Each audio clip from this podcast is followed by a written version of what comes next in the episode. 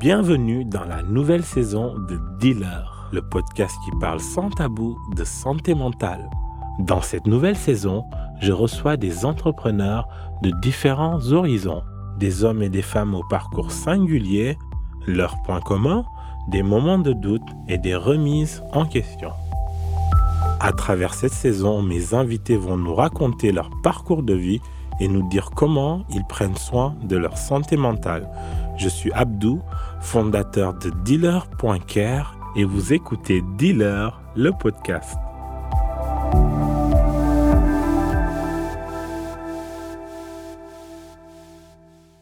Bonjour à tous. Bienvenue dans ce nouvel épisode de Dealer, le podcast qui parle sans tabou de santé mentale. Cet épisode est assez spécial aujourd'hui pour moi. J'aimerais commencer par rendre hommage à un peuple, les Sénégalais, à un pays, le Sénégal, qui se bat corps et âme aujourd'hui pour conserver sa démocratie. Alors pour ce faire, j'ai décidé de lire quelques lignes d'un poème d'un auteur sénégalais qui s'appelle Birago Diop. Et ce poème s'appelle Souffle. Il redit chaque jour le pacte, le grand pacte qui lie, qui lie à la loi notre sort, aux actes des souffles plus forts, le sort de nos morts qui ne sont pas morts, le lourd pacte qui nous lie à la vie, la lourde loi qui nous lie aux actes, des souffles qui se meurent. Merci à tous. Alors aujourd'hui, j'ai la chance de recevoir une écrivaine, une sœur et une amie. Bonjour Toufat. Bonjour Abdou. Comment vas-tu? Très très bien. Je suis ravi de t'accueillir aujourd'hui dans le podcast Dealer et on va parler sans tabou de santé mentale. Est-ce que tu es prête? Tout l'honneur est pour moi et allons-y. Alors, Toufat, aujourd'hui tu es écrivaine, tu es euh, maman aussi. Alors, quelle est la place de la santé mentale au sein de ta vie aujourd'hui? Qu'est-ce que c'est la santé mentale? Je, dirais que la, place, euh, la, place qu'elle a est, centrale. Mhm. Parce que c'est un sujet euh, auquel on ne pense pas forcément déjà quand on est maman, oui. quand on est écrivaine aussi, c'est un mhm. petit peu un sujet tabou. On est censé être des... Quand on est auteur, on est censé... Euh, il y a une espèce de mythe oui autour de l'écrivain qui est dans sa tour, dans ses pensées, son imagination, voilà, qui voilà, qui est dans les volutes de, son imagination mhm. et qui est complètement au-dessus des problèmes que traversent les gens au quotidien. Mhm. Alors que euh, des écrivains comme ça qui vivent de leur plume, il n'y en a que 1% au grand maximum. Mhm. Et la plupart d'entre nous avons un autre travail à côté. Et, euh, et euh, nous vivons le quotidien de tout le monde. C'est juste que nous avons peut-être une bulle quelque part, mhm. tout comme l'ont euh, des peintres, des dessinateurs, des graphistes, un peu tous ceux qui ont un art, une passion. Mhm. Et nous avons une bulle, la chance d'avoir cette bulle qui nous permet de peut-être de nous mettre à jour de temps en temps. Voilà. Qu'est-ce que permet les mots? Les mots, euh, moi, je dis souvent, quand, quand, quand, je parle à des plus jeunes, notamment, je leur dis souvent qu'écrire euh, permet de parler sans être interrompu. Mhm. Ça permet de, de, poser des idées, de poser des pensées qu'on n'oserait jamais mhm. euh, affirmer devant des figures d'autorité, des figures parentales par exemple, par exemple oui. ou des figures, voilà, sont le, chef, enfin voilà, toutes les personnes que l'on craint mhm et qui représente euh, ces, deux figures tutélaires qu'on avait étant petit, eh bien, euh, écrire permet de, hurler en, en silence. Waouh, c'est très très fort. Est-ce que tu penses que via l'écriture, il y a une certaine forme de thérapie, en tout cas personnelle, ou même euh, de groupe ou des lecteurs? Voilà, qu'est-ce que qu'est-ce que tu pourrais dire par rapport à ça? Thérapie, je ne sais pas. Je pense que chaque, euh, chaque romancière, chaque romancier a sa propre, peut-être sa propre manière de le vivre. Mhm. Certains diront, euh, comme les Slimani, diront que c'est euh, écrire, c'est rouvrir des blessures mhm. et les explorer. Et expérimenter une certaine liberté. Mhm. Maintenant, pour moi, c'est aussi une manière de d'explorer mon inconscient. Oui d'explorer tout l'héritage émotionnel et inconscient que l'on m'a légué, volontairement ou non, Et parfois, il y a des choses qui ressortent. Et une fois que le livre sort, j'ai parfois un membre de ma famille qui me dit mais c'est incroyable ce que tu as raconté là-dedans. C'est exactement l'histoire de grand-mère euh, Intel. Alors que je n'en avais aucune idée. D'accord. Voilà. Donc je pense qu'il y a une espèce de, de tiroir comme ça, euh, collectif, dans lequel euh, je vais taper à chaque fois que j'écris. Ça, ça, paraît un peu perché quand je dis ça. mais en tout cas, j'aime bien cette idée-là. Et donc, ça me permet d'avoir une totale liberté. Oui. Voilà, donc quand j'écris euh, pour, euh, pour moi, mhm. pour un livre, mhm. je n'ai même pas en tête l'idée que je voudrais me faire publier parce que ça me bloque tout de suite. Oui. Tout de suite, je me mets à, euh, à chercher, quand, quand j'écris pour être publié, je vais me mettre à chercher les meilleures manières d'introduire une histoire, quelle est la bonne manière de commencer un chapitre, mhm. combien de personnages faut-il avoir, quelle relation construire, comment faire un dialogue, etc storytelling, enfin tout ce que les coachs gourous euh, vont, vont nous dire. Et finalement, je perds de vue la, la, sève de ce que je fais, ce qui me nourrit. Et quand j'oublie complètement que j'ai envie d'être publié, parce mhm. que c'est normal d'avoir envie d'être publié, d'avoir envie de notoriété, c'est totalement humain, mhm. mais quand je laisse de côté ce besoin-là et que je m'abandonne complètement aux mots, à l'écriture, mhm. eh bien, il y a parfois des choses qui émergent malgré moi qui n'ont rien à voir avec le plan que j'avais établi au départ. Je pense que c'est ça la liberté en fait. C'est quand on s'abandonne à quelque chose qui nous dépasse. Oui. Et paradoxalement, ben, c'est à ce moment-là que ça commence à fonctionner et que je trouve un éditeur et que, et que c'est publié. Tu as dit quelque chose au début qui m'a interpellé. Tu as dit qu'à peu près 1% des écrivains arrivaient à vivre à peu près de leur art. Souvent, on voit les écrivains comme des êtres même inaccessibles, voilà, parce qu'ils ont un talent, tu en as. Ils ont un, talent qui, qui manie les mots, qui apaise aussi, souvent. Maintenant, on n'arrive pas à rentrer vers leur cercle, on n'arrive pas à rentrer dans une certaine forme d'intimité des fois avec ces personnes-là. Et je pense que toi, comme moi, on a tous des moments de doute, des moments de fragilité comment tu as pu gérer euh, de temps en temps ce statut-là ou comment tu as pu traverser ces moments-là tout en gardant une plume? Hmm. Je dirais que, alors, je pense que euh, le 1%, c'est une statistique un peu à la louche hein, que j'ai lue euh, il y a quelques années. Peut-être que ça a changé aujourd'hui. On va dire deux. Euh, voilà, on va dire deux. Hein, on a les réseaux sociaux. c'est drôle, ce matin, j'étais dans un café et j'ai mhm. croisé Léna Situation, Léna Marfouf. Oui, tout à fait. Donc voilà, je pense que c'est il y a des choses qui sont en train de changer. Il y a une donne qui est en train de changer. Mhm. Maintenant, je dirais pourquoi déjà on n'arrive pas, pourquoi c'est difficile d'entrer dans l'intimité euh, d'un écrivain, peut-être parce que l'écrivain lui-même rentre tellement dans son intimité. Quand on écrit, en fait, on oublie complètement qu'on est en train d'explorer sa propre intimité. Mhm. Et euh, c'est un exercice de... Je pense que c'est un exercice qui demande de la générosité. Oui. Euh, on, se, on, se livre toujours un peu dans un livre, mhm. voire beaucoup, mhm. même quand on n'en a pas l'air, même quand il s'agit de l'imagination, mhm. même quand on s'appelle peut-être, je sais pas, Maxime Chatham ou Douglas Kennedy, mais on, se, on va se livrer entièrement. Et euh, peut-être qu'une euh, fois qu'on s'est livré, que c'est sorti, on n'a qu'une seule envie, c'est de ne plus y retourner. En tout cas, moi, c'est ce que je, peux ressentir des fois, c'est que il y a des aspects de mes livres dans lesquels je n'ai pas forcément envie de retourner parce que je leur ai déjà réglé leur compte. Et d'autres aspects, par contre, euh, que je peux avoir envie de développer mhm. avec des, des, lecteurs et euh, qui me permettent peut-être d'entrer en relation avec eux. Mais c'est vrai que hum, peut-être que le deuxième, euh, la deuxième raison que je pourrais donner, c'est le mhm. fait que quand je vais dans des salons ou dans des rencontres littéraires ou en dédicace, souvent, euh, je peux avoir une lectrice qui vient ou un lecteur qui a adoré mon livre, qui mhm. a aimé euh, certains aspects auxquels moi je n'ai même pas pensé, qui a détecté, décelé des mécanismes que j'ai utilisés mhm. sans le savoir. D'accord. Parfois, ça peut être un peu flippant. Oui, j'imagine.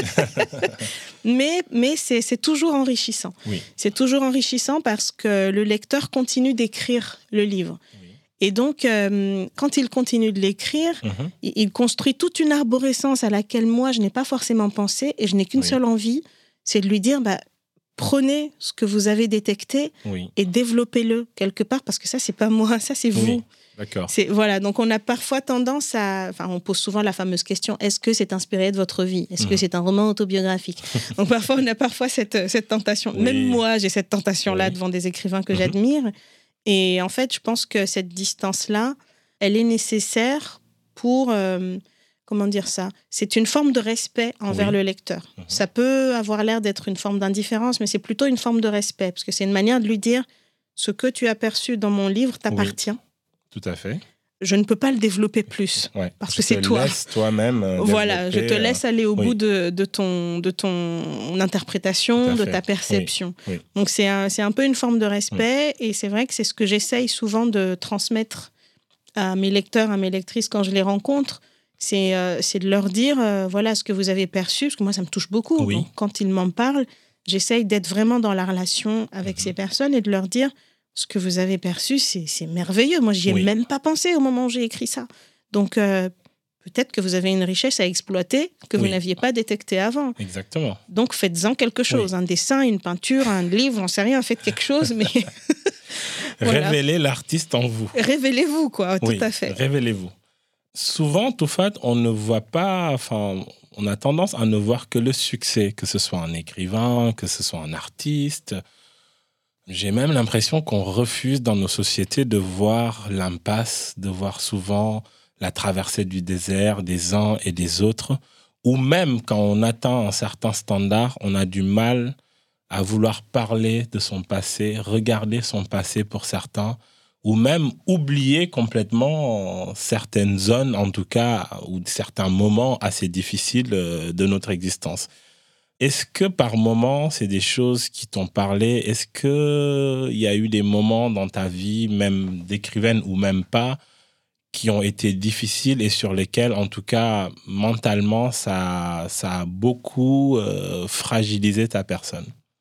Euh, je dirais que c'est les moments, les moments que j'ai pu vivre de façon assez euh, difficile. Oui, c'est des, c'est le fait déjà que en fait l'écriture est un métier solitaire. Euh, je ne sais plus qui a dit que c'était un métier ingrat qui de plus en plus confine à la solitude. Après, moi, je ne suis pas non plus dans ce côté-là un peu, un peu pessimiste. Oui.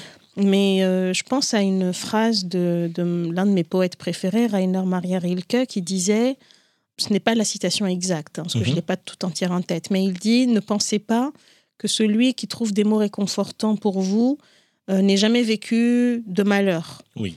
Euh, souvent, il a vécu tellement d'épreuves et tellement de vents contraires qui l'ont mhm. laissé loin derrière, euh, derrière eux. Mhm. Et sans cela, il n'aurait pas pu trouver ces mots pour vous réconforter. Donc, je pense que c'est vrai que c'est un métier. C'est pas un métier dont on n'en fait pas un métier euh, de façon volontaire. Je pense que le succès, même plus le succès est grand et plus on en fait, mhm. et plus pour moi ça montre derrière une forme de, une certaine forme de mal-être, parce que euh, plus on a envie d'être vu, de briller, et plus ça signifie qu'il y a un moment dans notre vie où on a eu besoin de briller devant quelqu'un mhm. de très important. Oui et où on n'a pas brillé. Ou en tout cas, ce quelqu'un-là n'a pas su nous montrer qu'on brillait à ses yeux. Mhm. Donc, quand je dis quelqu'un, évidemment, c'est la figure euh, maternelle, paternelle, ou la figure, voilà, la figure qui, la première figure euh, de référence. Oui. Et souvent, ça part de là. Souvent, la soif de, de, succès part de là. Oui. C'est pour ça que c'est difficile après, pour quelqu'un qui a rencontré un certain succès, de se retourner vers ce passé-là, parce que tout ce qu'il veut, c'est de fuir, c'est une espèce de fuite. D'aller de l'avant. Voilà. Donc ça, c'est un premier, euh, c'est un premier cas de figure. Mhm. C'est de, une espèce de fuite en avant et euh, c'est jamais assez dans ce genre de cas. On n'a jamais assez de succès parce que il y a un tel vide mhm. euh, abyssal que rien ne peut le remplir parce que c'est un vide qui a eu lieu dans, dans, les toutes premières années. Oui. Donc rien ne peut remplir ce vide-là. Tout à fait. Et donc, on va tout faire pour le remplir, le remplir, le remplir, mais c'est comme essayer de remplir un puits euh, qui est troué quelque part. Quoi. Donc ça, c'est, pour moi, c'est un premier cas de figure. Maintenant, il y a un autre cas de figure, c'est celui de, euh, de, de, quelqu'un qui a tout simplement une passion pour euh, l'écriture ou pour un art en particulier, mhm. Qui se laisse l'exprimer et finalement, ça marche très bien. Oui. Le problème, c'est qu'après, quand ça marche très très bien, voire trop bien. on est un peu dépassé par, par le succès que ça peut avoir les gens commencent à vous percevoir comme quelqu'un qui a changé, mhm. les gens commencent à se demander, euh, et puis il suffit qu'il arrive un changement dans votre vie, un changement majeur, forcément on va le lier au succès que vous avez eu. Et euh, voilà, vous, ne pouvez plus vivre, vous n'avez plus de vie indépendamment de votre art et mhm. de, de, ce succès-là que vous avez eu. C'est forcément lié à cela. ah, mais depuis, surtout dans, dans, dans, nos sociétés. Euh, euh, surtout dans la société dont, je suis issue, mais je pense mhm. que c'est commun à beaucoup de sociétés. C'est-à-dire que dès que tu arrives à, un stade auquel les, euh, un stade auquel les autres aspirent, oui. en fait, dès que tu es mentionné dans un média, les gens pensent que ça y est, t'es arrivé. Il y a des gens, j'ai parfois des amis, euh, des amis de longue date qui me disent Oh là là, c'est bon, là, t'es arrivé, là, waouh, c'est bon. C'est bon de rien du tout, en fait. oui, super. C'est vrai que mon dernier roman a eu une très belle couverture dans la presse. Les feux du milieu. Le feu du milieu. J'ai eu une très belle euh, euh, couverture dans la presse uh-huh. euh, avec, une, avec le, Laura d'une nouvelle maison, Le bruit du monde, avec Laura de mon éditrice Marie Demer. Mais j'ai eu, voilà, j'ai eu une très belle couverture dans Le Monde, Libération, etc. Et forcément, ça bah, ça attire le regard. Tout à fait. Et on se dit, ah ouais, la Go, elle a percé, quoi. la Go a percé. Alors, est-ce que la Go a percé? Tout le monde se pose cette question ce soir. eh bien, euh, je, je, ne suis toujours pas millionnaire. je n'ai pas vendu 10 000 exemplaires, 10 millions d'exemplaires. Je dirais que c'est. J'ai rencontré.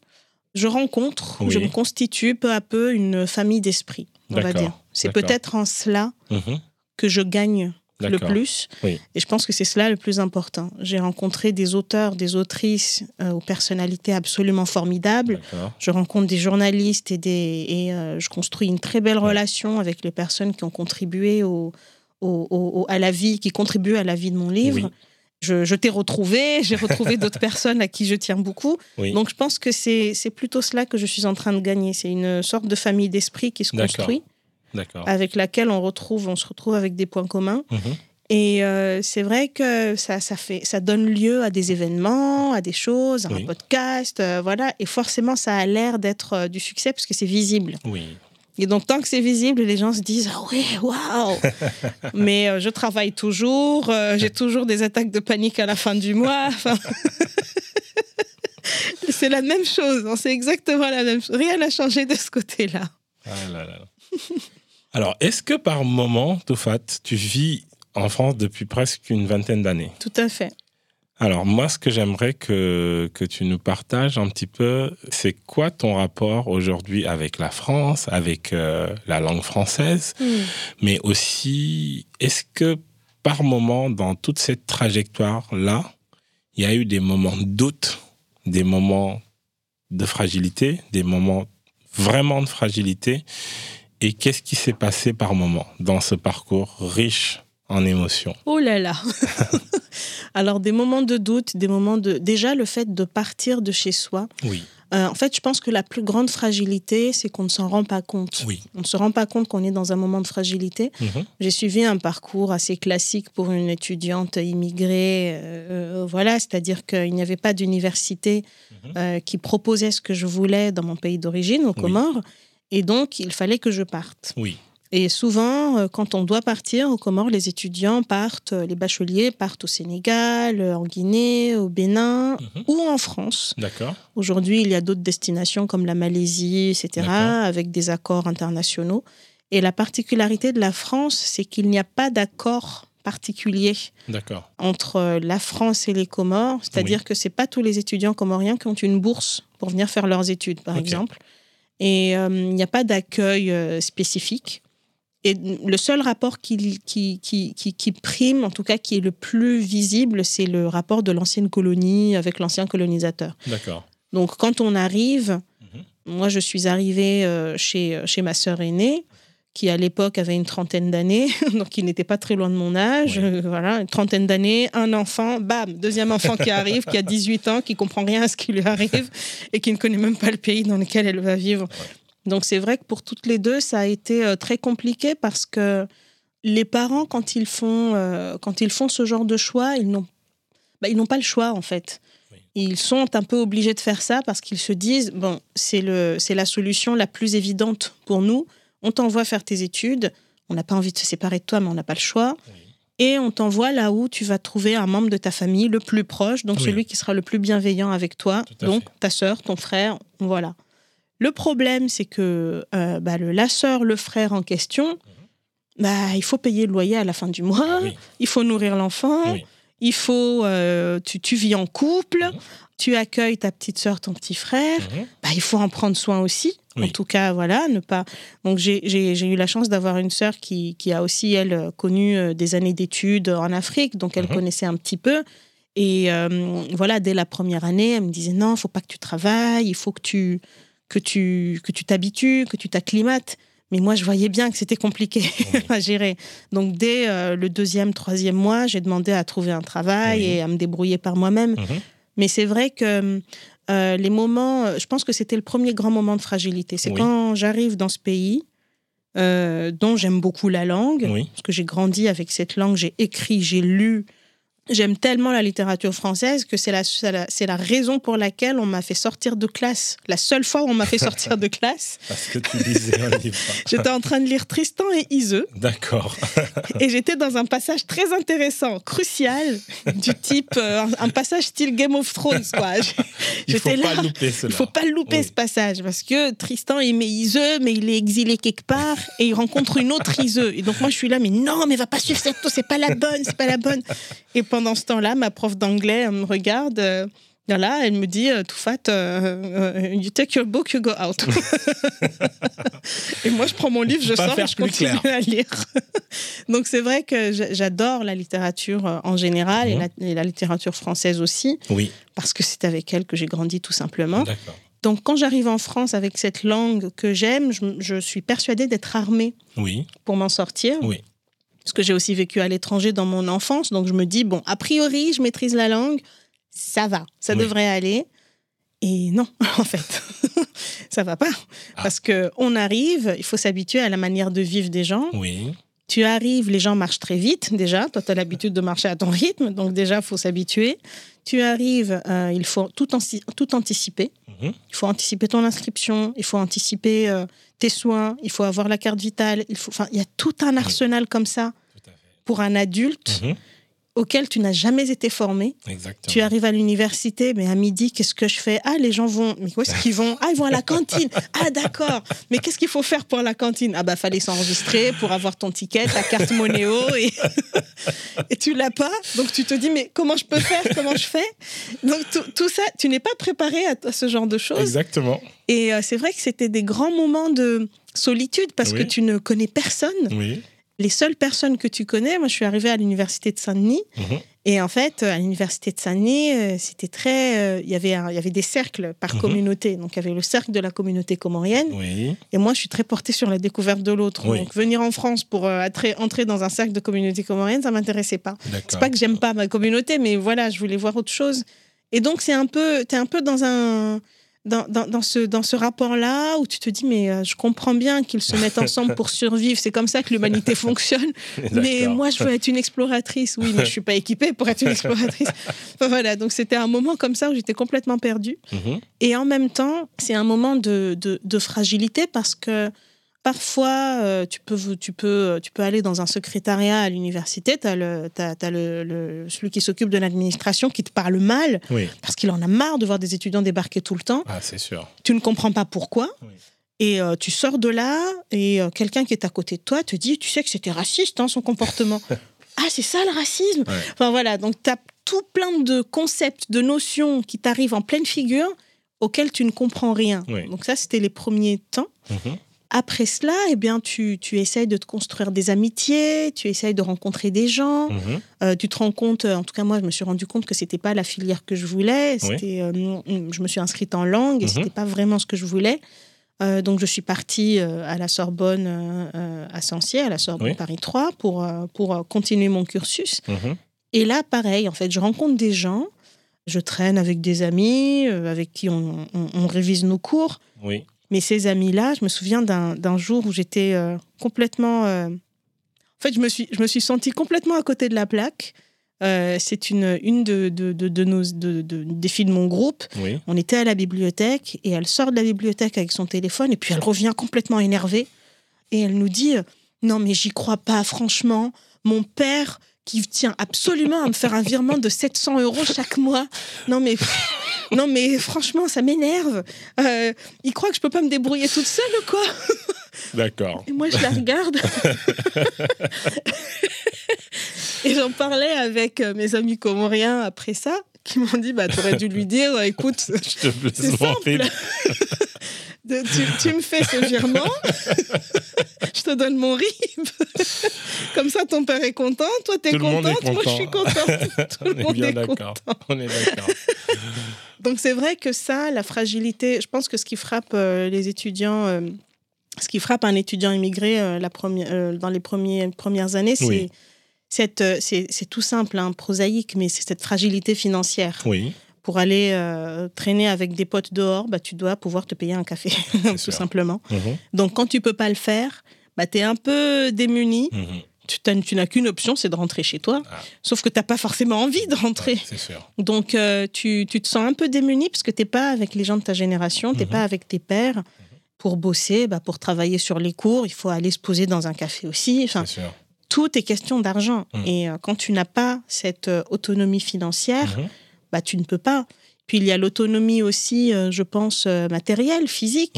Le fait d'avoir son propre studio, le mhm. fait d'avoir son propre lieu, mhm. de savoir, euh, je sais pas, de, moi je, disais souvent, j'ai envie de savoir à combien de litres de lait je m'évalue par mois. Quoi. Enfin, je sais pas, je, veux, je veux me connaître.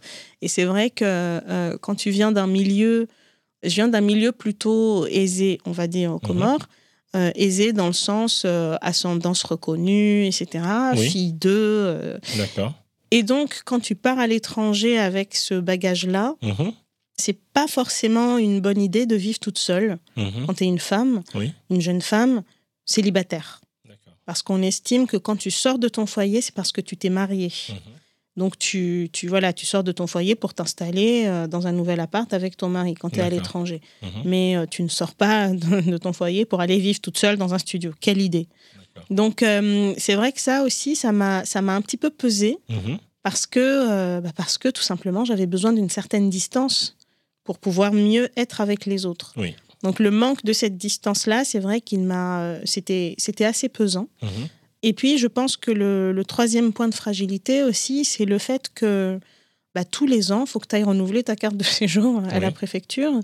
Et donc, je m'étais faite à l'idée. Hein, on, connaît tous, je pense, en tant qu'immigré, ce, parcours-là, le mhm. fait d'aller à 5 heures du matin, puis de t'apercevoir qu'il y a déjà des gens qui font la queue depuis 4 heures du matin. Donc, tu vas à 3 heures, 2 heures, 1 mhm. heure.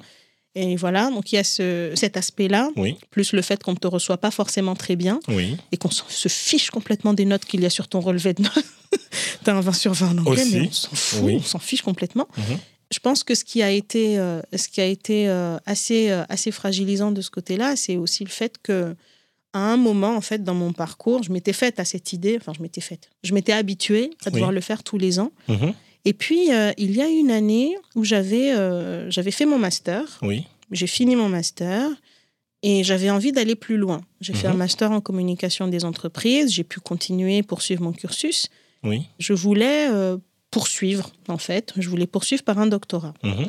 Et donc, je vais, je me rends à la préfecture. C'est une dame qui était là, qui est en train de mettre son vernis sur ses ongles et qui me regarde comme ça d'un air distrait, qui me dit eh, Qu'est-ce que vous voulez faire? Je lui dis bah, C'est pour renouveler mon séjour, euh, j'ai mon relevé de notes, j'ai mon inscription en doctorat, j'ai tout ce qu'il faut. Elle me répond euh, Ok, bah faut revenir en septembre, parce que c'est pour la rentrée. D'accord. Donc je la crois sur parole. Oui. Grosse erreur. Ah. Grosse erreur. On était en avril. Oui. Euh, J'avais un récépissé de demande de titre de séjour. Oui. Grosse, grosse erreur parce que je reviens en septembre et le monsieur me dit Mais votre récépissé, il expire dans une semaine. Mhm. Vous ne pouvez pas rester en France. D'accord. Vous ne pouvez pas rester là. Vous devez rentrer chez vous et, vous revenez pour. Euh, vous demander un visa pour un doctorat pour trois ans et là, vous pouvez revenir en France. Donc, euh, oui, grand silence à ce moment-là. Ah bah oui, j'imagine. Euh, je lui dis, mais votre collègue m'a dit de venir en septembre. Euh, je me fiche de ce que ma collègue vous a dit. Hum. C'est ça qu'il faut que vous fassiez. D'accord. Donc déjà, ça dépend, sur, ça dépend de la personne sur qui vous tombez déjà. Le discours n'est pas le même. Le discours n'est pas le même, l'attitude n'est pas la même. Et euh, je tiens à souligner qu'il y a quand même des gens qui ont été très aimables avec moi dans les préfectures, qui, mais ils sont aimables en cachette. Oui. C'est-à-dire qu'ils te disent euh, Ah, il vous manque tel document. Bon, euh, revenez à 13h30. Je, je serai là. C'est là que je reprends mon poste. Mhm. Et vous passez par derrière et vous venez. voilà. Donc à partir de là commence pour moi une aventure rocambolesque. Déjà qui commence par une descente totale, mhm.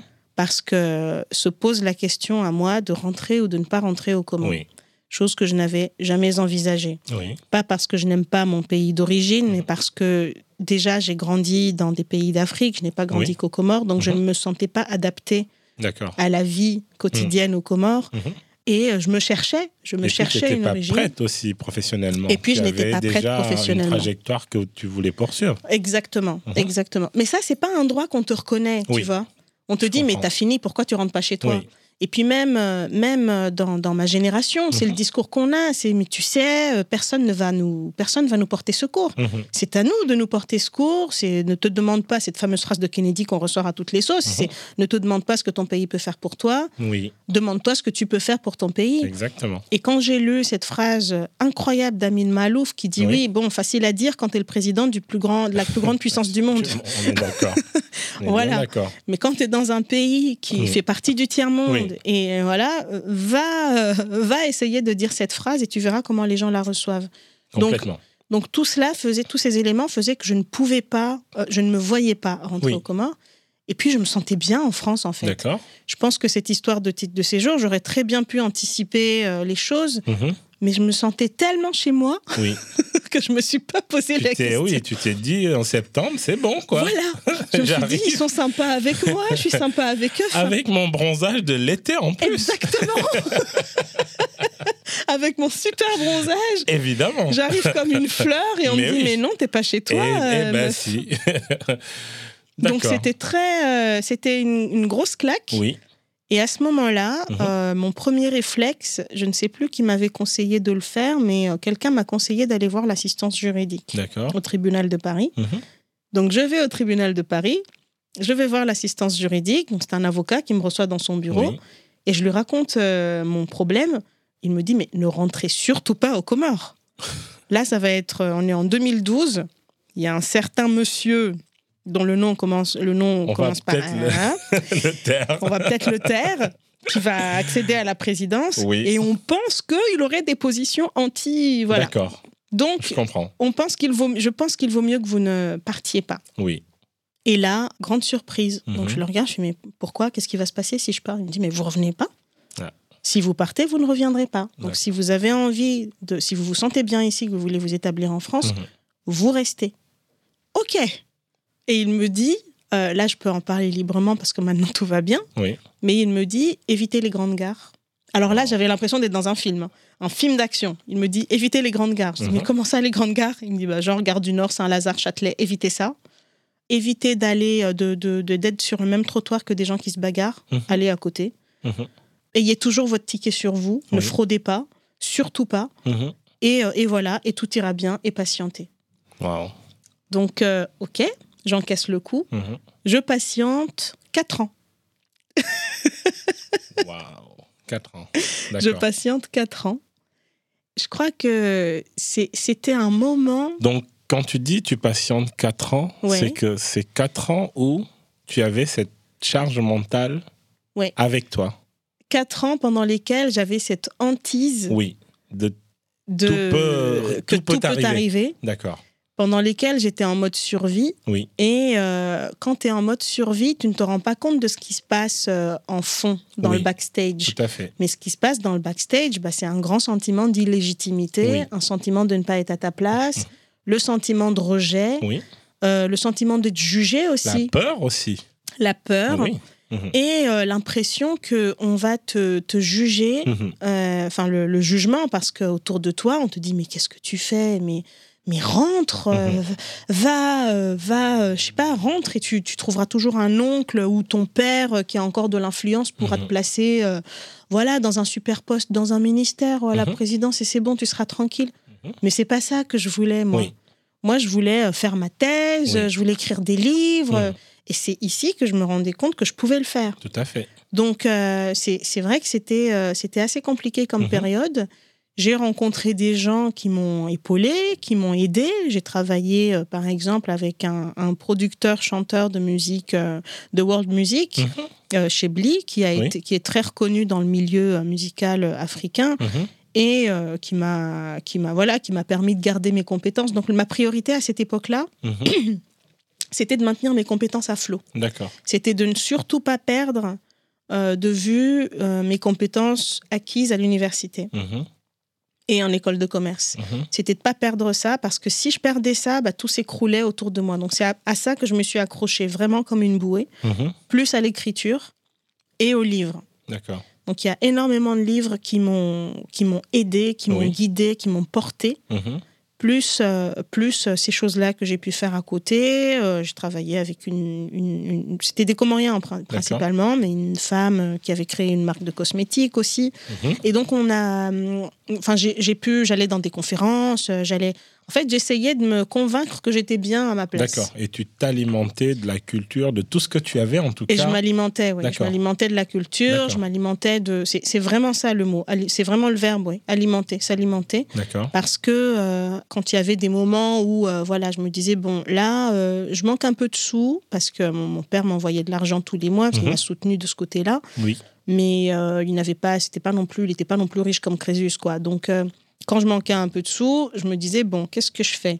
Je suis dehors, je ne veux pas non plus rentrer à la maison et m'avachir sur un canapé. Mhm. Donc, soit je m'achète à manger, soit je m'achète un livre. D'accord. Donc, avec 9,90 euros, qu'est-ce que tu fais? Un McDo ou Gilbert Jeune Là, c'est vraiment. Euh, euh, on, révèle tout là. C'est vraiment let rip. Euh, bah, ce que je faisais, c'est que j'allais dans, les, dans les librairies. D'accord. Et j'allais, euh, à l'époque, il y avait une FNAC, euh, elle y est toujours, hein, la FNAC de la rue de Rennes, mhm. dont je remercie les vendeurs, même s'ils étaient excédés de voir des gens venir s'asseoir dans la librairie. Ils disaient, mais on n'est pas une bibliothèque Mais bon, c'est pas grave. C'est notre échappatoire, monsieur. Voilà, ils avaient mis de très bons sièges et c'était bon. Et je pouvais m'y installer. Puis mhm. parfois, ils faisaient des rencontres, donc j'y allais, j'allais voir des écrivains. Je me souviens qu'à l'époque, euh, les livres qui m'ont vraiment porté, mhm. alors il y avait, je me souviens bien, de, des titres, il n'y en avait pas beaucoup, mais euh, il y en a certains qui ont fait la différence. Mhm. C'est euh, déjà Amoukoulel, l'enfant Peul, d'Amadou Ampateba. Le livre qui parle de son maître, Sagesse et enseignement de Tierno Bokar. Elif Shafak, qui a écrit Soufi, mon amour. Et attends, le, dernier, le dernier, c'était Parle-leur de, de roi, de bataille et d'éléphants de Mathias Hénard. D'accord. Donc, à chaque fois, des livres qui tournaient autour de la spiritualité, autour de, euh, du partage, euh, autour de la résilience. Ces livres-là, en fait, sans le savoir, je prenais soin de ma santé mentale. Exactement. Sans le savoir, je construisais ma résilience. Exactement. Parce que euh, je pense que ce qui m'a sauvée, mhm c'est que, et je pense que c'est ce qu'il faut avoir à tout prix, c'est une sorte d'amour de soi. Oui. Qui fait que même quand tu, tu es complètement rejeté par la foule, mhm. toi, tu sais que tu peux compter sur toi. Oui. Toi, tu sais que tu ne te lâcheras pas, en fait.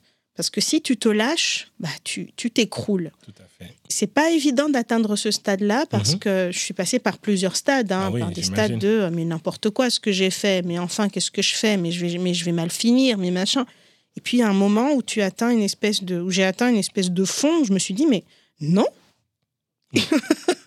je suis là, c'est pour une raison. J'existe. J'existe. Oui il est hors de question que je me lâche la main. Tout à fait. Il n'est absolument pas question que je fasse ça. Mhm. Donc si personne ne peut m'entendre, mhm. si personne ne peut entendre ma détresse, moi je vais l'entendre et moi je vais en prendre soin. Donc c'était euh, une forme de, oui, de résistance intérieure mhm. Qui faisait que du coup, bah, je, je, voyais, euh, je voyais de la bienveillance partout. Je cherchais un peu les moindres signes de bienveillance que je pouvais trouver. Je les ai trouvés dans les livres, je les ai trouvés dans des rencontres que j'ai faites. Je les ai trouvés aussi. À un moment, j'ai euh, euh, j'ai pu euh, m'inscrire en thèse de doctorat. J'ai travaillé avec des pays étrangers mhm. qui, s'en fichent complètement que j'avais des papiers ou pas. Et donc, je me suis inscrite en thèse de doctorat. Et j'ai fait quand même mon inscription. J'ai suivi. Et j'ai eu un directeur de thèse qui m'a beaucoup soutenu mhm. là-dessus, qui m'a soutenu non seulement pour ma thèse, mais aussi pour euh, ma passion littéraire. Parce que je trouvais qu'il avait un ami, alors il s'appelle Jean-Bernard Ouedraogo, je le salue. Mhm. Et euh, quand je lui ai dit, quand il s'est aperçu que mon style était un peu trop lyrique, plus lyrique qu'académique, uh-huh. euh, c'était à l'école des hautes études en sciences sociales, il m'a mhm. dit écoute, j'ai l'impression que toi, tu es, une romancière, en fait. Hein. donc, je devais te faire rencontrer un ami. C'est plus simple. Il s'appelle Sami Chak, c'est un écrivain togolais. Tu mhm. vas très bien t'entendre avec lui. Et donc, à partir de là, je commence à rentrer dans le milieu de la littérature. Mhm. Et euh, euh, l'autre, euh, on va dire, l'autre élément salvateur, oui. ça a été une, un café littéraire qui était organisé chaque mois. Et là, je crois que c'était la troisième session. Qui était annoncée sur, sur Facebook. Mhm. Et une amie, une amie très chère, m'a demandé, demandé, si ça m'intéressait d'y aller avec elle. Mhm. Une amie qui écrit aussi, et donc elle, elle m'y invite on y va ensemble. Et là, je rencontre un groupe de passionnés de littérature. Ça s'appelait mhm. Palabre autour des arts. je rencontre ce groupe de passionnés de littérature d'Afrique, des Caraïbes, des États-Unis, et euh, qui, parlent, qui ne parlent que de livres. Mais c'était le paradis. Et donc, à ce moment-là, bah, je, trouve mon refuge, en fait. Et c'est ça, je pense, la deuxième leçon que j'en ai tirée, c'est se trouver des refuges. C'est euh, se trouver des refuges parce que c'est ça qui va qui va être notre... Euh, ce sont des petites graines que l'on sème, en fait. Et là, euh, je trouve ce refuge-là. Pendant des années, je les suis, je travaille avec eux, on fait les supports de communication mhm. ensemble, etc. Donc, ça me permettait de, de me maintenir en vie, en fait. En vie euh, de l'esprit. C'est vraiment ça qui m'a maintenu, qui m'a tenu debout. Donc, euh, quelques années plus tard, euh, parcours classique, hein, je rencontre euh, celui qui allait devenir mon mari et on, se marie. Il s'avérait qu'il est, qu'il est, il s'est avéré qu'il est français. Donc, voilà, la machine s'est emballée toute seule. Et quand on se marie avec un Français, bah, automatiquement, enfin presque automatiquement, surtout quand on a des enfants, ça mhm. finit par te valoir un titre de séjour. D'accord. Puis après, la nationalité ça aussi, c'était un moment fondateur, hein, le moment du titre de séjour, parce que, alors, il fallait le renouveler tous les ans. Oui. Et puis, euh, au bout de quatre ans, surtout quand tu as un enfant ou deux, tu, tu, as le droit de demander la nationalité. Et donc, mon séjour était euh, arrivé à un mois de son expiration. Oui. Donc, il fallait que j'attende ce délai pour aller le renouveler. Mhm. Donc, je vais à la préfecture de Pontoise et tu retombes sur cette même oh dame. Alors cette dame-là, c'était dans 92. Ça a été le comble, bien évidemment. J'espère que son vernis a tenu, au moins. que ça n'ait pas été pour rien. C'était un vernis mauve clair. C'était pas joli. J'espère qu'il a tenu. Mais euh, donc, je vais à la, dans une autre préfecture, mhm. mais même galère. Hein. C'était la queue. Il y avait une file d'attente d'enfer qui faisait le tour du bâtiment. Et on s'est dit, mais on n'arrivera jamais jusqu'au bout. Oui. Donc, on y retourne encore le lendemain à 2 heures du matin mhm. avec l'enfant qui est dans la voiture. On se relaye pour y aller. Ah oui, mais c'est compliqué. Et donc, euh, euh, on se rend compte qu'après, après coup, mhm. qu'il y avait des gens qui étaient venus la veille à 15 heures et qui ont réservé des places puis qui sont partis chez eux mhm. et qui reviennent au moment de l'ouverture et qui vous disent Ah non, non, vous reculez, là, nous, on a réservé des places. Donc, branle-bas de combat devant la préfecture. Moi, je me sentais pas de rentrer dans, ce, dans cette rixe-là. Donc, je, je reviens et euh, je me dis, mais il faut, je, dois faire quelque chose. Ah là, je suis en règle, là. Euh, mhm. Avant, j'étais pas, mais maintenant, je suis en règle. Donc, il n'y a aucune raison pour que ça ne marche pas. Mhm. Donc, qu'est-ce que je fais? Je regarde, euh, ayant travaillé en entreprise, je sais que hum, les mails dans les organismes, c'est euh, voilà prénom point nom arrobase euh, voilà le site et tout ça. avec l'alias. Oui. Donc qu'est-ce que je fais? Je cherche euh, l'organigramme de la préfecture. Mhm. Je trouve la personne qui est en charge du service des étrangers. Mhm. Voilà, je lui écris. Je lui écris. Il n'y avait pas son adresse sur l'organigramme, ils sont pas fous non plus. Mais je devine son adresse. Mhm. Je lui écris, je lui envoie un message long comme un fleuve. Je lui dis voilà, je, je suis là.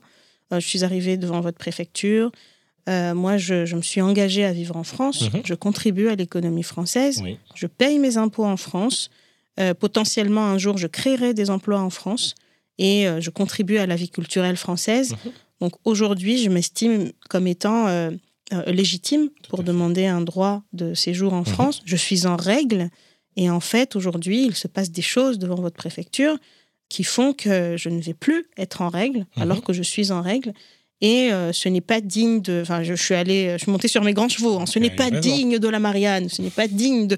Enfin, je me suis. Marianne porte plainte. Marianne porte plainte. Fatou Diom, si tu nous entends. Exactement, exactement. Et, euh, et donc, je, je, bah, je c'est vrai que je suis un peu montée sur ses épaules à Fatou Diom, parce que c'est à, l'époque, c'est à cette époque-là qu'elle a commencé à, à, monter au créneau. Et donc, euh, je, je, je, lâche tous ces mots en disant, mais ce n'est pas, ce n'est pas normal que mhm. des gens qui sont en règle, euh, voilà, se retrouvent comme ça euh, du jour au lendemain euh, au bord du précipice. Et en plus, on, est quand même, c'est quand même un pays qui, a, qui porte des valeurs mhm. républicaines, démocratiques que moi aussi je porte. Enfin voilà. Là, je me suis complètement livrée, j'ai mis toutes mes tripes dans la lettre sans être désagréable avec eux, parce que je leur ai dit, voilà, je comprends très bien la difficulté de votre travail, je salue votre courage devant tout ce qui se passe, mais euh, j'aimerais bien obtenir justice, quoi. Oui. J'envoie le mail et j'attends. Chez moi, euh, dans ma famille, on a cette, euh, cette comment dire, cette, cette sagesse-là qu'on nous transmet. Mhm. C'est tu fais tout ce que tu as à faire, tu envoies, et on a un terme qui, qui, est tiré du Coran, c'est tawakkal. C'est-à-dire, voilà, tu envoies et tu fais confiance. Oui. Tu, tu, te, tu t'abandonnes complètement au décret. Et donc, je, je, le fais, je m'abandonne au décret et euh, euh, je crois que c'était le lendemain. Le lendemain, je reçois une réponse de cette dame, mhm. euh, Annick Capel, qui me dit, oui, franchement, je, je, la, je, la, salue parce qu'elle a été pro jusqu'au bout. Elle me dit bonjour, je suis désolée de ce qui vous est arrivé. venez à la préfecture à l'heure de l'ouverture mhm. avec ce mail qui fera office de laisser passer. On vous laissera entrer. Donc j'y vais, je vais au rendez-vous. Et euh, à la porte de la préfecture, les gardes euh, qui sont là me disent mais non, vous pouvez pas entrer, c'est pas une convocation. Enfin, ils comprennent pas. Donc, je pense qu'ils n'ont pas été prévenus, donc ils comprennent pas. Mhm. Elle n'a pas eu le temps de leur dire et ils euh, ils me laissent pas entrer. Mhm. Donc je retourne chez moi, je renvoie encore un message. Je dis bonjour, je suis bienvenue au rendez-vous, mais je n'ai pas été reçue. On m'a dit que c'était pas une convocation, etc. D'accord. Et là, on m'appelle le lendemain, numéro privé, je réponds, on me dit, mais venez, venez parce que votre titre de séjour vous attend en fait. D'accord. c'est juste qu'il est à la queue, c'est juste que c'est compliqué à gérer, mais en fait, il est là, votre titre de séjour. Donc j'y vais mhm. et euh, on me pose une question décisive à ce moment-là. Euh, la dame me regarde, elle me dit, mais en fait, vous avez le droit de demander un séjour de... Euh, ça fait quatre ans que vous êtes en France, je dis oui. Enfin, que vous êtes marié, je dis oui. Ça fait quatre ans que vous avez un enfant, je dis oui. Et elle me dit, en tant que mère euh, d'enfants français, vous avez le droit de demander la nationalité française. Est-ce que vous souhaitez vous installer définitivement en France? Oh Mais la question, je ne sais pas si elle s'est rendue compte du poids de sa question. J'imagine. Mais moi, ça a sonné différemment à, mes oreilles. Oui, je pense que sonnait, euh, le son de cloche sera, sera totalement différent à jamais. Ah, mais oui, mm. mais oui, parce que c'est comme. Euh, c'est comme, c'est comme un couple qui a traversé plein de choses. Oui. Et à un moment qui, se, qui renouvelle ses voeux, quoi. Oui. Est-ce que tu, tu veux. Euh, c'est comme si la Marianne me demandait est-ce que tu veux m'épouser à, nouveau, Voilà. Et donc, euh, je regarde la dame et je dis euh, oui. et j'avais, j'avais en, en, backstage, j'avais une petite voix qui disait traître, traître, traître à ta cause. Mais, mais, voilà, mais mon cœur me disait oui, parce que c'est ici que mes possibilités mhm. sont, euh, se sont ouvertes. Donc oui. Et euh, malgré tout ce qui s'est passé, ce n'est pas pour moi le, le, la France qui m'a nuit, ce n'est pas la France qui n'a pas su m'aimer. Oui ce sont, euh, je sais pas, ce sont des instances qui n'ont pas su gérer les choses, tout simplement. Mais ce n'est pas le pays en soi, ce n'est pas la langue, mhm. ce n'est pas l'idéal républicain, ce n'est pas Alexandre Dumas qui m'a rejeté. Exactement. Donc pour moi, quand je dis oui, c'est ça. C'est oui à ça. Oui à Alexandre Dumas. Oui à, à tout ce que je connais et que j'aime de la France. D'accord. Et donc j'accepte. Et euh, elle me dit très bien, elle me signe mon document, elle me donne mon récépissé, et voilà. Et là, euh, j'obtiens mon séjour, et puis par la suite, je demande ma nationalité. Mais euh, pour moi, c'était un symbole très fort de me dire que j'ai obtenu ma carte de séjour parce que j'ai écrit. Oui. Et euh, à ce moment-là, il se passe quelque chose de très, très, très significatif. C'est que au moment où on me remet mon récépissé, j'étais la première à être arrivée. Oui. Et donc, je vois toute la foule des gens, c'est toute la foule des désespérés du monde qui affluent dans, dans le bâtiment Oui. et qui n'ont pas euh, cette larme-là qu'est l'écriture. Oui. Et qui arrivent comme ça. Et là, j'ai une espèce de. j'ai un mélange entre culpabilité, euh, du survivant, tu sais, et en même temps euh, le, le, le- la, de la peine pour tous ces gens. Et je me dis, mais c'est fou. S'ils savaient à quel point euh, certaines choses sont à portée de main, en Oui. fait. Mais il suffit de savoir parler. C'est dingue. Mm. Donc, euh, je me suis promis un jour de faire quelque chose de ça. Et je me suis dit, euh, Toufat, tu ne peux pas ne pas écrire de livres. C'est pas possible. Oui. Tu dois écrire. Parce que, ne serait-ce que pour ceux qui, n'ont pas de voix, tu dois écrire. Mhm. Pas forcément pour porter euh, leur voix, parce que eux savent la porter mieux que toi, mais juste parce que toi, tu peux le faire, tu dois le faire. Oui. Tu peux pas ne pas le faire. Et parce que tu aimes le faire, bah, tu, dois, tu dois vivre ta vie, en Mhm. fait. Pour paraphraser un, un très grand philosophe, tu dois- un très grand philosophe qui, qui, qui l'a affirmé, je crois, sur, euh, sur Twitter. Mhm. J'ai j'ai nommé Booba. J'allais dire un très grand philosophe sénégalais, mais j'aurais dû me taire.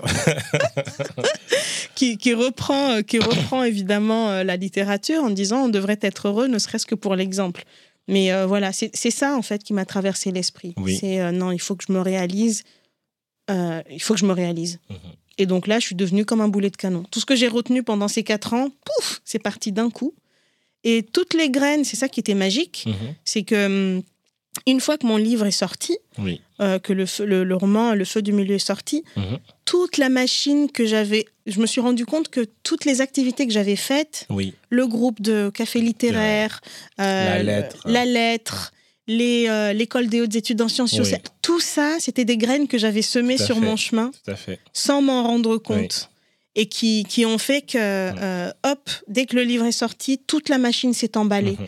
Tout le monde euh, a participé, contribué au succès du livre. Oui, Et c'est, pour moi, c'était la plus belle des récompenses. Quoi exactement. plus que, que, que, que le fait d'avoir Mm. un des prix les plus en vue euh, ou d'avoir 10 000 ventes, Oui, c'était ça en fait. d'abord. C'était euh, un juste, euh, comme un, ça sonnait comme une sorte de justice. Oui.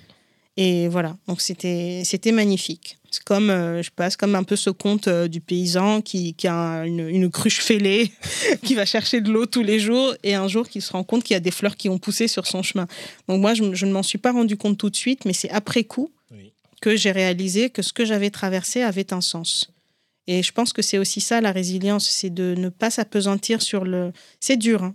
C'est pas facile parce que quand tu subis une injustice, c'est Oui. une injustice. Tout à fait. Ça reste une injustice, ça reste quelque chose à réparer. Mhm. Et aujourd'hui, la manière dont les étudiants étrangers sont accueillis en France, bah, c'est- scandaleux. C'est scandaleux parce que on- on- nous nourrissons la- le, le- le- le patrimoine intellectuel Oui.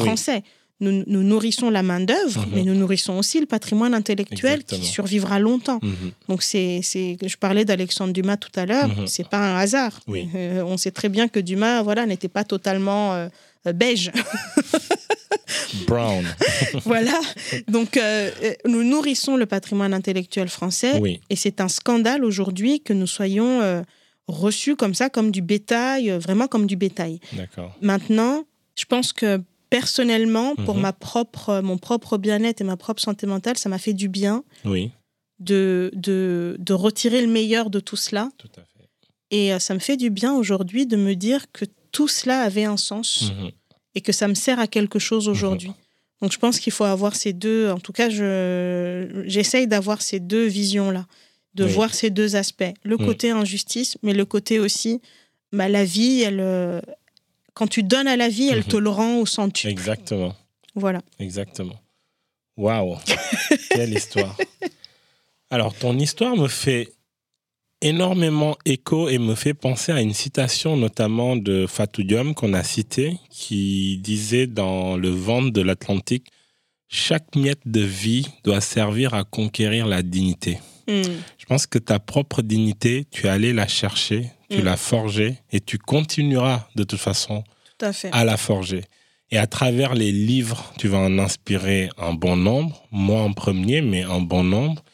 Et tu me fais énormément penser à toutes ces femmes de lettres. Je pense aujourd'hui à Mariam Abba, je pense à Fatou Diom, je pense à Toni Morrison, je pense à Maya Angelou. Un honneur. Parce qu'elles ont toutes en commun quelque chose, c'est de se raconter, de se mm. raconter à travers les mots, à travers des histoires qui n'étaient pas banales du tout, mm. mais de se raconter et de garder en tout cas et laisser cet héritage-là à un bon nombre dont toi, moi-même et mm. vraiment toute une existence.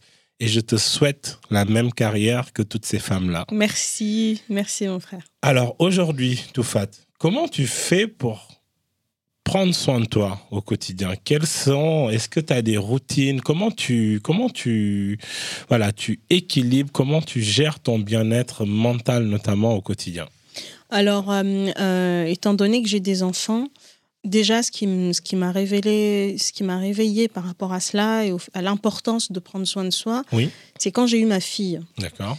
Quand j'ai eu ma fille, je me suis demandé, mhm. déjà quand on m'a dit que c'était une fille, j'ai eu un grand moment de réflexion. D'accord. Je me suis dit, waouh Parce qu'au départ, euh, quand tu es enceinte, tu te dis, ouais, super, je suis enceinte, je vais avoir un bébé, euh, je vais pouponner, etc. Puis quand on, quand on m'a dit, quand on m'a dit félicitations, c'est une fille. Oui.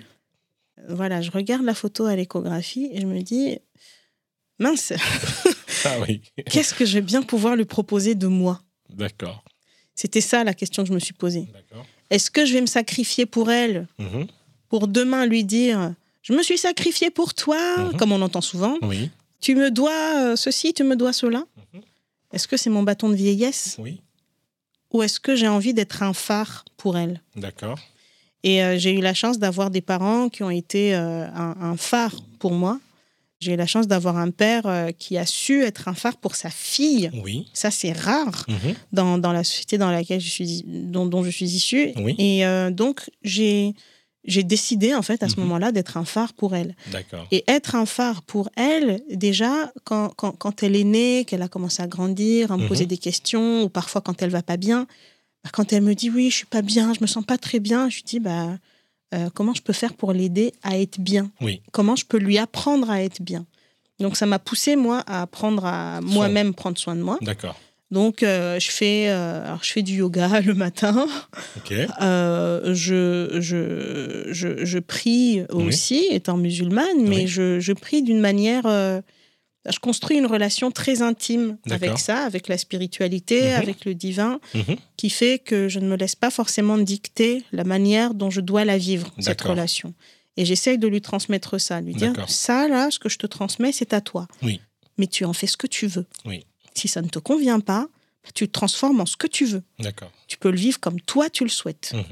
Donc j'ai, euh, j'ai, ça m'a permis d'enlever une certaine charge mentale. Parce que souvent, tu, on, vit des vies en France, euh, par exemple, qui ne sont pas du tout comme les vies que je vivais au Comores, où on se dit, on se donne rendez-vous à l'heure de la prière de midi. On, voilà, on sait très bien qu'il y a une garantie de, de faire cette prière-là. Mhm.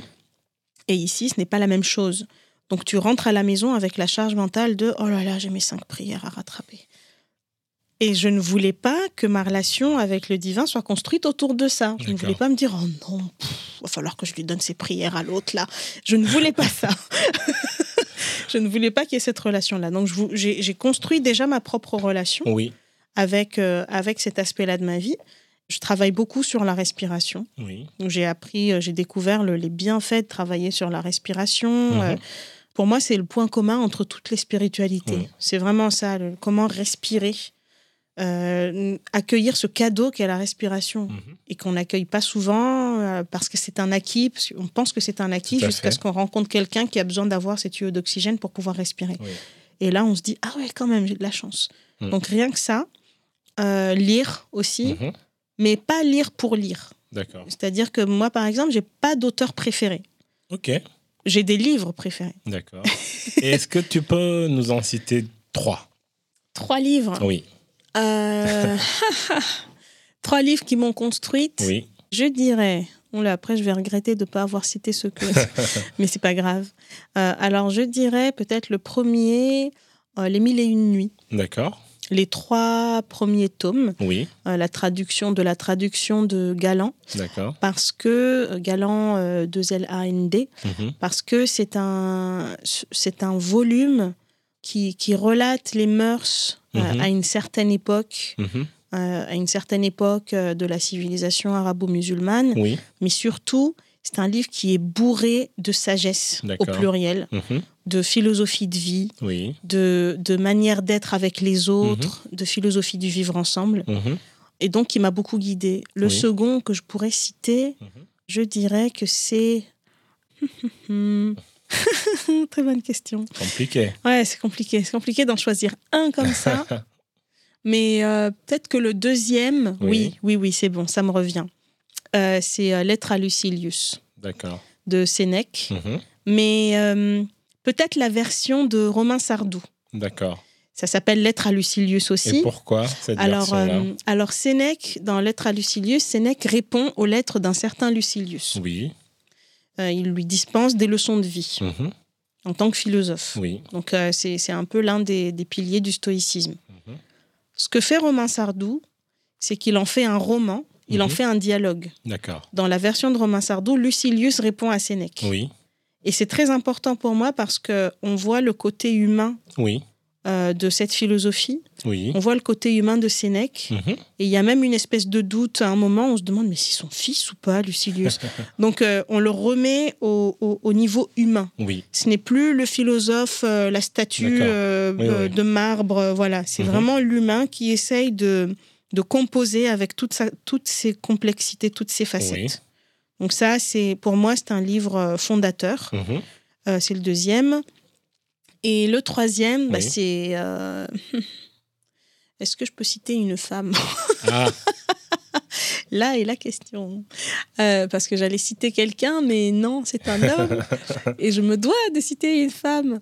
Mais peut-être que le troisième, ce serait euh, euh, bah, une, une, chambre à soi de Virginia Woolf. D'accord. Euh, parce que c'est une... non, pas une chambre à soi. Virginia Woolf, mais pas une chambre à soi. D'accord. le titre en anglais, c'est The Hours.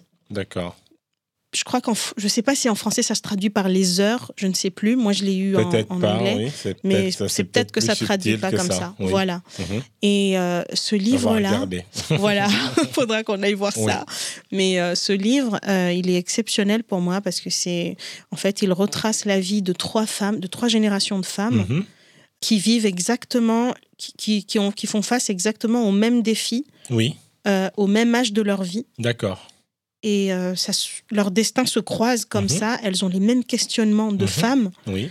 C'est-à-dire, euh, il y, a, y, y, a, une histoire de grossesse, mhm. il y a une histoire euh, d'amour, une histoire d'amour un peu clandestine, et puis une histoire de, de, de folie.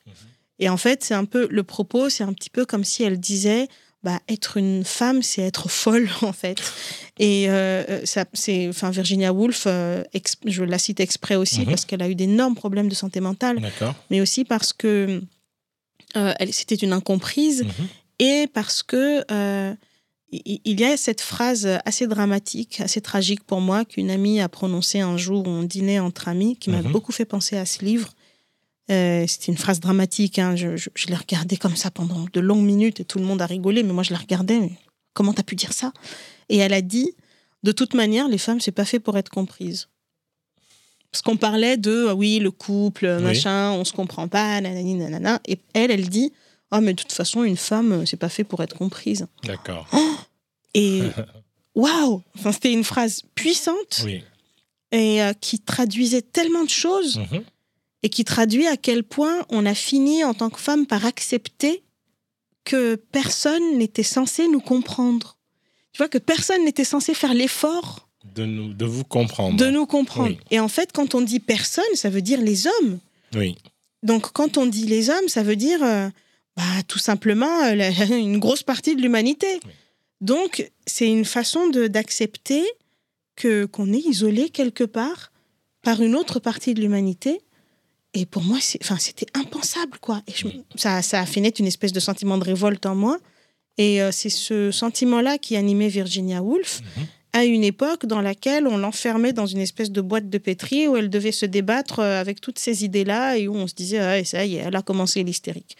Donc pour moi, ce livre, il est très important parce qu'il dit toute la folie dans laquelle euh, les femmes évoluent, mhm. toute cette euh, solitude intérieure.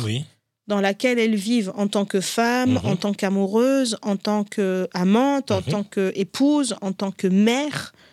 Toute cette euh, voilà tout, tout ce cette, cet océan dans lequel elles vivent, elles évoluent, mais toutes seules quoi. D'accord. toutes seules. Donc ces trois livres là, je pense que voilà, les mille et une nuits, Lettre à Lucilius euh, dans la version de Romain Sardou et The Hours de Virginia Woolf. D'accord. Qu'est-ce qu'on peut te souhaiter, Toufat? Oh là là euh, bah de, de, continuer à oser être ce que je suis. D'accord. De publier, republier. Oui, pourquoi pas, de publier euh, d'autres ouvrages, mais toujours. Une autobiographie, peut-être? Je pense que j'attendrai de vivre encore d'autres euh, d'autres péripéties. D'autres péripéties et je publierai mes mémoires euh, quand j'aurai atteint les 80 ans de Toni Morrison et que je pourrai me permettre cette euh, cette fantaisie là. Mhm. Mais oui, de peut-être de continuer à être inspiré, de continuer à inspirer, mhm. d'inspirer à mes enfants mhm. l'envie d'exister par eux-mêmes, oui. l'envie d'être libre. Oui et de ne pas vivre une vie de, de ne pas vivre ma vie de façon tiède. D'accord. J'aime beaucoup cette phrase. C'est euh, j'ai déjeuné euh, avec mon éditeur tout à l'heure qui me disait faut pas être tiède dans la vie. Wow. Et c'est une phrase que je garderai en fait. C'est voilà, c'est je pense que c'est ce que je me souhaiterais, mhm. c'est de ne jamais être tiède mhm. et à aucun prix et peu importe euh, ce que ça peut me coûter, ne jamais être tiède. D'accord. En tout cas, je suis partagé par plusieurs sentiments. Je suis autant fasciné par euh, ta résilience, par euh, la beauté de ton récit, par les mots que tu, que tu mets sur chaque événement, sur chaque étape, en tout cas, qui a pu rythmer euh, ta vie et par tout ce chemin, en tout cas, que tu as parcouru, par euh, voilà, par toutes ces parutions. Aujourd'hui, euh, tu es dans Télérama, Libération, euh, voilà, pour en citer ceux qui me viennent en tête. Et pourtant, voilà, tu continues tout ça avec une certaine humilité, et je suis ravi, en tout cas, de faire partie de ce cercle-là qui peut partager tout ça encore avec toi. Mais c'est moi qui suis ravie. et, euh, et pour terminer ce podcast, voilà, je, au nom de tous ces euh, auditeurs et auditrices, voilà, je te souhaite euh, encore des publications, des centaines, voire des milliers si c'est possible. Je te souhaite de nous inspirer encore plus de pouvoir euh, te lire en tout cas tous les trois mois si jamais c'est possible. voilà. Voilà, voilà. Je ne sais pas si tu as un dernier mot à partager. Euh. Eh bien, euh, que, que, ce podcast continue parce qu'il porte une parole qui, qui aujourd'hui tue et qui a besoin d'être portée, mhm. qui a vraiment besoin d'être portée parce que nous sommes nombreux à à vivre des drames dont nous ne parlons pas parce que nous avons l'impression qu'ils ne comptent pas, oui. qu'ils n'intéressent personne. Exactement. Alors qu'il suffit d'en parler à une seule personne pour se rendre compte que c'est hallucinant ce qu'on fait. Oui. Euh, je pense que euh, nous comptons beaucoup de héros, de héros euh, silencieux. Oui. Parmi les tout, tout, dans tout un voilà dans toute toute profession confondue, toutes les personnes qui quittent leur mère patrie pour aller chercher fortune ailleurs, mhm. bah, ce sont des personnes qui ne font que perpétuer euh, la tradition de l'humanité depuis la nuit des temps. Tout à fait. Voilà, donc c'est pas parce qu'on a traversé des trente glorieuses en Europe mhm. et qu'il n'y a pas eu de guerre et pas eu de peste que, mhm. que ça veut dire qu'il faut rester euh, ancré euh, dans un... Enfin, ça fait, ça fait pas si longtemps que c'est comme ça. et donc, je pense que c'est c'est une belle c'est une belle leçon que l'on donne en fait qu'on se donne soi-même et qu'on donne à l'humanité que de continuer à marcher, en fait. L'homme a toujours marché, mhm. l'homme, la femme marcheront toujours. Donc, euh, c'est important de, de, de, de, de relater, mhm. d'avoir le... Je pense que dealer, c'est un peu le griot de cette marche. Je retiendrai ce mot griot. voilà, on est des griots des temps modernes. Et, de, et de, des effets qu'a cette marche sur nous et de la manière dont nous nous percevons et mhm. dont nous nous traitons les uns les autres. Tout à fait. Voilà. Tout à fait. Merci encore, euh, Toufat, d'avoir accepté cette invitation. Vous avez écouté et vous continuez d'écouter Dealer, le podcast qui parle sans tabou de santé mentale. Et je vous donne rendez-vous dans un mois pour un nouvel épisode. Merci et à bientôt. Merci d'avoir écouté cet épisode de Dealer, le podcast qui parle sans tabou de santé mentale. Si l'épisode vous a plu, abonnez-vous et partagez-le autour de vous.